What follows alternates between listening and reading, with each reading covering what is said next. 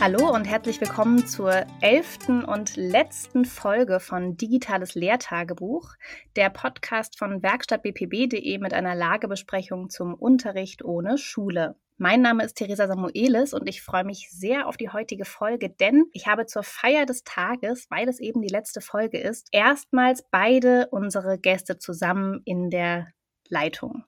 In Duisburg begrüße ich Nina Toller vom Franz-Haniel-Gymnasium und einige hundert Kilometer weiter nördlich an der Nordsee meinen anderen Gast Markus Christoph von der Oberschule Langen. Hallo ihr beiden, schön, dass ihr da seid. Hallo. Moin. Wir wollen in der heutigen Folge mal ein bisschen weiter nach vorne schauen und gemeinsam vielleicht ein Gefühl dafür kriegen, was die Corona-Pandemie und die Schulschließungen eigentlich mit dem System Schule, mit Unterrichtsgestaltung, Schülerinnen und Schülern, aber auch mit euch Lehrenden macht. Also was sich vielleicht auch langfristig verändern wird. Darum soll es heute so ein bisschen gehen. Vielleicht zum aktuellen Stand ganz kurz. Ihr seid beide inzwischen teilweise wieder im Präsenzeinsatz, nehmt vielleicht zum Teil auch Prüfungen vor Ort ab, organisiert aber zusätzlich auch weiterhin digitalen Unterricht für die anderen Klassen. Es hat sich also so ein bisschen wieder Normalität eingestellt. Wir schauen jetzt aber mal wirklich in die Zukunft, sagen wir mal so die nächsten fünf Jahre. Markus, vielleicht mal die erste Frage an dich. Was glaubst du denn, inwieweit die Folgen der Corona-Pandemie Schule und Unterricht verändern werden? Also ich denke, dass sich kurzfristig auf jeden Fall deutlichere Veränderungen bemerkbar machen werden als längerfristig. Das heißt, zunächst werden die ganzen Hygienegebote nicht spurlos an allen vorbeigehen. Inwieweit sich das jetzt zum Beispiel aufs offene Arbeiten auswirkt, so Gruppen- und Partnerarbeit,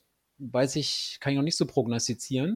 Aber längerfristig wird sich hoffentlich das ähm, digitale Lernen ähm, bisschen stärker auswirken. Das heißt, ich gehe davon aus und hoffe, dass es deutlich mehr Investitionen geben wird in, in die digitale Infrastruktur. Und damit meine ich jetzt also Gemeinden, dass die äh, was tun, dass die Firmen jetzt auch ein bisschen ähm, ihr System umbauen und das wirkt sich dann wieder auf die Schulen aus und dass die Bundesländer eben auch deutlich mehr investieren werden. Ich denke auch, dass sich die Eltern, dass sich bei den Eltern ein bisschen was tun wird, dass da eine höhere Bereitschaft da ist, auch zu digitalen Endgeräten, auch die, die Geräte zu finanzieren. Auch dass Schüler da größeres Interesse vielleicht haben werden, damit in der Schule zu arbeiten. Und ich erhoffe mir viel mehr Offenheit und Sensibilisierung aller Beteiligten, also nicht nur Schüler, sondern auch Eltern und Lehrer, zu den ganzen digitalen Lernangeboten, die es ja schon gab und die jetzt in der Corona-Zeit ja deutlich explodiert sind. Also einige wenige kurzfristige Effekte, aber langfristig doch ein ganz schöner Wandel. Wir gucken da nachher nochmal im Detail rein. Nina, wie sieht es da bei dir aus? Teilst du diese Einschätzungen? Ja, größtenteils schon. Ähm, vor allen Dingen hat diese Hoffnung teile ich, dass es wirklich was ähm, ändern wird. Und ähm, ich habe manchmal, ich bin ja, wie gesagt, der optimistische, positive Mensch, deswegen hoffe ich auch und ich denke auch, dass sich da was ändern wird. Allein die Bereitschaft, das zu machen, weil jetzt auch durch die Notwendigkeit, das einfach entstanden ist, die Routine dort zu haben oder eine, ich sag mal, größere Routine. Ich befürchte aber gleichzeitig, was sich so langsam, finde ich, ein bisschen anbahnt bei manchen, dass es heißt, ja, nach Corona ist ja dieser digitale Quatsch dann auch endlich wieder vorbei. Und das hoffe ich eben, dass es nicht so viele in diese Richtung denken werden, sondern ähm, wir das wirklich aufnehmen und daran weiterarbeiten können. Es ging ja in den letzten Wochen auch immer wieder mal um das Thema soziale Segregation im Bildungswesen. Also gerade auch nochmal hervorgerufen durch Frage von digitalen Zugängen, beispielsweise jetzt in der Zeit, wo das ja kaum anders ging. Glaubst du, die wird sich weiter verstärken oder eher abschwächen? Jetzt wirklich auch nochmal mit diesem Blick in die Zukunft positiv gesehen. Es äh, wird jetzt darüber nachgedacht, es wird mehr investiert, es wird auch überlegt, wie ähm, vor allen Dingen, ich sag mal, Bürokratie abgebaut werden kann, dass schnell Geld fließen kann, dass schnell Geräte an die Schüler kommen. Finde ich super, dass in diese Richtung gedacht wird und auch eben die Bildung weiter gefördert wird. Damit ist natürlich nicht das abgehakt, dass die Schüler vielleicht zu Hause gar keinen Internetzugang haben. Aber auch da habe ich gehört, wird sogar auf Bundesebene überlegt, ob man da irgendwas mit ähm, mobilen Daten machen könnte mit den Geräten gemeinsam. Und dann ist jetzt die Frage, Frage, was man jetzt mit dem Ganzen macht. Also wenn man die Schüler mehr einbezieht, die mehr machen lässt mit diesem Gerät auch, also dann glaube ich sogar, dass es abgeschwächt werden kann, weil dann eben jeder den Zugang hat zu Informationen im Sinne einer Demokratisierung des Bildungsbereiches. Wenn aber auf der anderen Seite gedacht wird, ähm, wir können den Unterricht jetzt so machen, wie er vorher war, dass es ähm, sehr viel eigenständiges Arbeiten auf der Schülerseite ist, ohne dass die Lehrkraft das einführt und dass dann vielleicht sehr viel ähm, es darauf ankommt, dass die Eltern mithelfen, dann denke ich, wird eher diese Bildungsungerechtigkeit verstärkt, weil dann eben nicht jeder Schüler zu Hause das Elternhaus hat, was ihn so unterstützen kann. Markus, du bist ja selber, haben wir in einer der vergangenen Folgen gehört, in einem Gremium tätig, was sich mit der Verteilung der Gelder aus dem Digitalpakt beschäftigt. Von daher bist du so ein bisschen da im Bilde. Jetzt mal Bezug auf das, was Nina gesagt hat. Was wäre denn so ein Wunsch deinerseits an die Politik? Es ging jetzt darum, Gelder können schneller fließen, kommen schneller bei den Schulen und damit bei den Schülerinnen und Schülern an. Was wäre so ein Wunsch, den du hättest, damit eben diese soziale Segregation im Bildungswesen sich nicht verstärkt? Ich weiß ja auch, dass nicht nur am Geld liegt, es liegt auch daran, dass wir Firmen brauchen, die ähm, die ganzen Sachen umsetzen. Also wenn man das jetzt mal weiterspinnt, was Nina sagte, brauchen ja die Elternhäuser auch einen vernünftigen ähm, Internetanschluss. Das ist ja immer das Hauptproblem, dass sie digitale Endgeräte brauchen und den Internetanschluss, genau wie an den Schulen auch. Da arbeiten die ja viel dran. Da sind natürlich die ländlichen Gebiete ein bisschen ähm, schlechter dran als die städtischen. Also wenn ich Wunsch hätte, dann würde ich sagen, die Schulen dürfen selber entscheiden, welche Firma da schnell eine Leitung hinbuddelt, aber so funktioniert es ja nicht. Aus guten Gründen. Ähm, ja, dass das Geld jetzt investiert wird, schneller in digitale Endgeräte für Schüler, finde ich super. Wir bräuchten noch viel mehr Interactive Boards. Dafür würde ich auch gerne Geld ausgeben, ist jetzt meine persönliche Sicht. Was glaubst du denn, Markus, wie sich diese Zeit so ganz allgemein auf die Schülerinnen und Schüler auswirken wird? Also was nehmen die daraus mit, ganz persönlich, aber auch beim Thema Lernen? Also meistens geht es dann immer darum, ob die irgendwelchen Unterricht verpassen oder ob die irgendwie verlorene Generation sind oder so. Ich bin ja Mathelehrer und ich kann ganz klar sagen, also aufs Schulleben ähm, gerechnet ist die Zeit des Ausfalls ähm, jetzt bei Corona deutlich geringer als die Gesamtausfälle, weil Lehrer gefehlt haben oder weil die ähm, Kinder krank waren oder ähm, weil aus welchen Gründen auch immer sonst Schule ausgefallen ist. Von daher denke ich, ist das nicht so das Problem. Und man darf auch nicht vergessen, dass das Homeschooling, was wir ja hier betreiben, die ganzen Ausfälle auch äh, deutlich abmildern. Ähm, zeige heute meine Klasse wieder. Und ähm, also psychisch machte mit den Kindern eigentlich gar nichts, außer dass sie ganz in Ordnung fanden. Die hatten mal mehr Zeit für ihre Pferde. Ja, die Aufgaben, das hat immer ganz gut geklappt eigentlich, dass sie die erledigt haben. Von daher kann ich jetzt also nicht bestätigen, dass sie da irgendwie groß ja, welche Probleme hatten oder dass das irgendwie sich nicht negativ auswirkt gilt für meine Klasse, ne, für meine Lerngruppe.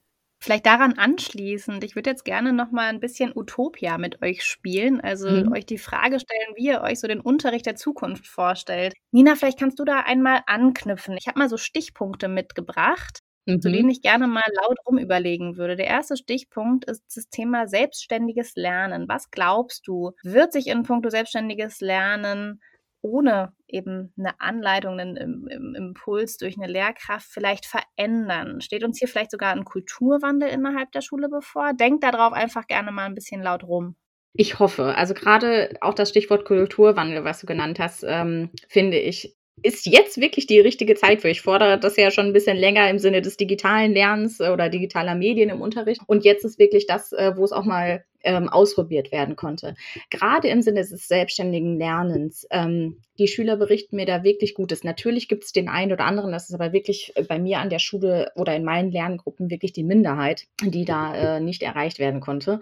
Die anderen ähm, machen das sehr gut, kommen damit sehr gut zurecht und manche wachsen sogar über sich hinaus und machen da wahnsinnige tolle Projekte aus den Aufgaben ähm, und machen freiwillige Sachen noch mit dazu, weil sie eben auch sagen, dass sie einfach mal die Zeit haben, sich damit wirklich intensiv zu beschäftigen. Nicht nur eine Schulstunde oder dann vielleicht ein, paar Stunden, aber mit so vielen anderen Fächern zwischendurch, sondern ähm, eben auch selber merken, wenn sie sich da ein Ziel setzen, woran sie dann selber arbeiten können, das auch zu machen. Und was man ja auch noch sagen muss, ganz viele haben das ja jetzt gemacht, ohne dafür irgendeine Note zu bekommen. Und das wissen sie ja auch, zumindest in NRW war es ja so. Und trotzdem haben sie einfach dieses Interesse gezeigt, ähm, weil da einige Aufgabenstellungen eben bei waren, äh, mit denen sie sich weiter auseinandersetzen konnten. Und ich glaube, das zeigt denen, die ja dann jetzt auch vielleicht nach den Sommerferien zurückkommen wieder und die Schulzeit noch weiter haben, dass sie das ähm, gerne ein bisschen weiter hätten. Und da wünsche ich mir auf Schülerseite, dass sie das auch ein bisschen einfordern. Spannende Gedanken auf jeden Fall.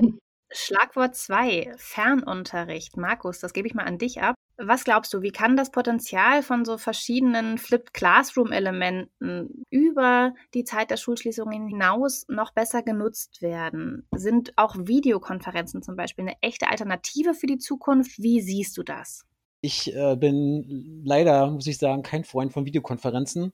Ich weiß aber, dass ganz viel ja schon mit Webinaren gemacht wird. Ich sehe auch die Vorteile, aber so richtig äh, Freund bin ich nicht. Was ich auf jeden Fall mir vorstellen könnte, ist, dass sowas wie die ganzen Lernvideos, die man so entwickelt, die ich auch selber schon gedreht habe, dass das mehr wird, zusammen mit irgendwelchen Lern-Apps und dass man dann ähm, gezielt jetzt auch Lernpools bildet. Die Idee ist ja schon länger da. Jetzt hat man ja mitbekommen, dass verschiedene Bundesländer, äh, wie zum Beispiel Berlin und Niedersachsen, plötzlich welche Bildungsclouds aus dem Hut gezaubert haben. Und da hoffe ich ganz, ganz doll, dass in diese Richtung ganz viel passiert. Also, dass man da Systeme schafft, in dem die Sachen sinnvoll ähm, gegliedert werden. Pools, auf denen dann irgendwelche professionellen und seriöse Lernvideos oder Angebote zusammengestellt werden und vor allem sinnvoll irgendwie gesammelt und strukturiert werden. Drittes Schlagwort, Homeoffice. Könntet ihr euch als Lehrkräfte vorstellen, dass das eine wirkliche Option für die Zukunft ist? Als Lehrer hat man ja die ganze Zeit schon Homeoffice gemacht, denn ähm, der Unterricht ist ja nicht das Einzige, was man tut. Wünschen im Sinne von, dass man auch, wenn äh, so große Korrekturen anstehen, dass man mal einen ganzen Tag dafür Zeit hat. Das äh, fände ich großartig. Das kann man aber auch äh, jetzt sogar schon in dem Sinne einfordern oder absprechen, dass man vielleicht mal einen Korrekturtag äh, bekommt. Also ich finde Homeoffice super, wenn es so ein Ersatz ja, wäre zum äh, normalen Schulalltag. Würde ich es richtig gut finden. Also wäre so voll mein, mein Ding, dass man mal ein bisschen weniger ähm, vorne steht und mal ein bisschen mehr in einem Büro arbeiten kann. Aber obendrauf haben wir ja, also wie Nina schon sagte, so viel Büro äh, und Homeoffice. Ähm, ja, also noch mehr obendrauf will ich natürlich nicht wollen. Ihr habt jetzt noch Platz für eine Sache, auf die ihr euch am allermeisten freut in einer Zeit, und ich mache jetzt mal Gänsefüßchen in der Luft, der normalen Schule. Eine Sache, was wäre das? Worauf freut ihr euch am allermeisten? Dass ich wieder normalen Unterricht machen kann, im Sinne von, es sind alle da, es können alle Gruppenarbeit machen, ich kann zu allen hingehen, ich kann allen in dem Sinne nahe kommen, um eine Frage zu beantworten, um eine Rückmeldung zu geben. Die können miteinander arbeiten, sich gegenseitig helfen und an einer tollen Aufgabe, an einem Projekt arbeiten und müssen nicht starr an ihrem Platz nach vorne gerichtet sein und ich muss bei uns 70 Minuten Frontalunterricht geben. Das wäre was, worauf ich mich freuen würde im Sinne eines normalen Unterrichts für mich ist jetzt Normalunterricht kein digitaler Unterricht oder kein Homeschooling. Von daher freue ich mich da ganz doll auf die direkte Kommunikation. Also vor Ort Sachen kontrollieren und, und direkt Hilfe geben können bei Problemen. Ähm, gleich für alle Schüler, nicht jedem Einzelnen was schreiben. Und vor allem Ansprachen an die ganzen Lerngruppe in 4D. Also so richtig, ne? In echt, so mit Geruch und allem. Das, das finde ich, das finde ich eigentlich so das Beste, worauf ich mich eigentlich freue, wenn wieder normale, normaler Unterricht stattfindet dann wünsche ich euch, dass ihr hoffentlich ganz bald eure Lerngruppen wieder in 4D begrüßen könnt. Ich sage ganz, ganz doll Danke an euch, meine beiden Gäste, für diese vielen interessanten Gespräche und wirklich aufschlussreichen Einblicke in den Schulalltag in der Zeit der Corona-Pandemie. Danke, Markus. Danke, Nina. Und danke auch Ihnen, den Hörerinnen und Hörern, fürs Zuhören. Alle Folgen des digitalen Lehrtagebuchs können Sie auf Spotify und iTunes nachhören und natürlich auf der Seite der Werkstatt der Bundeszentrale für politische Bildung unter werkstatt.bpb.de. Bis dahin, tschüss. Tschüss. Ja, ciao.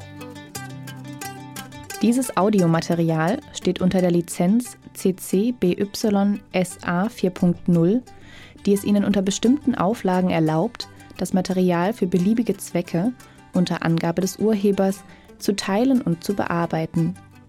Die Autorin soll wie folgt genannt werden: Theresa Samuelis für bpb.de. Musik Jason Shaw, Thingamagik.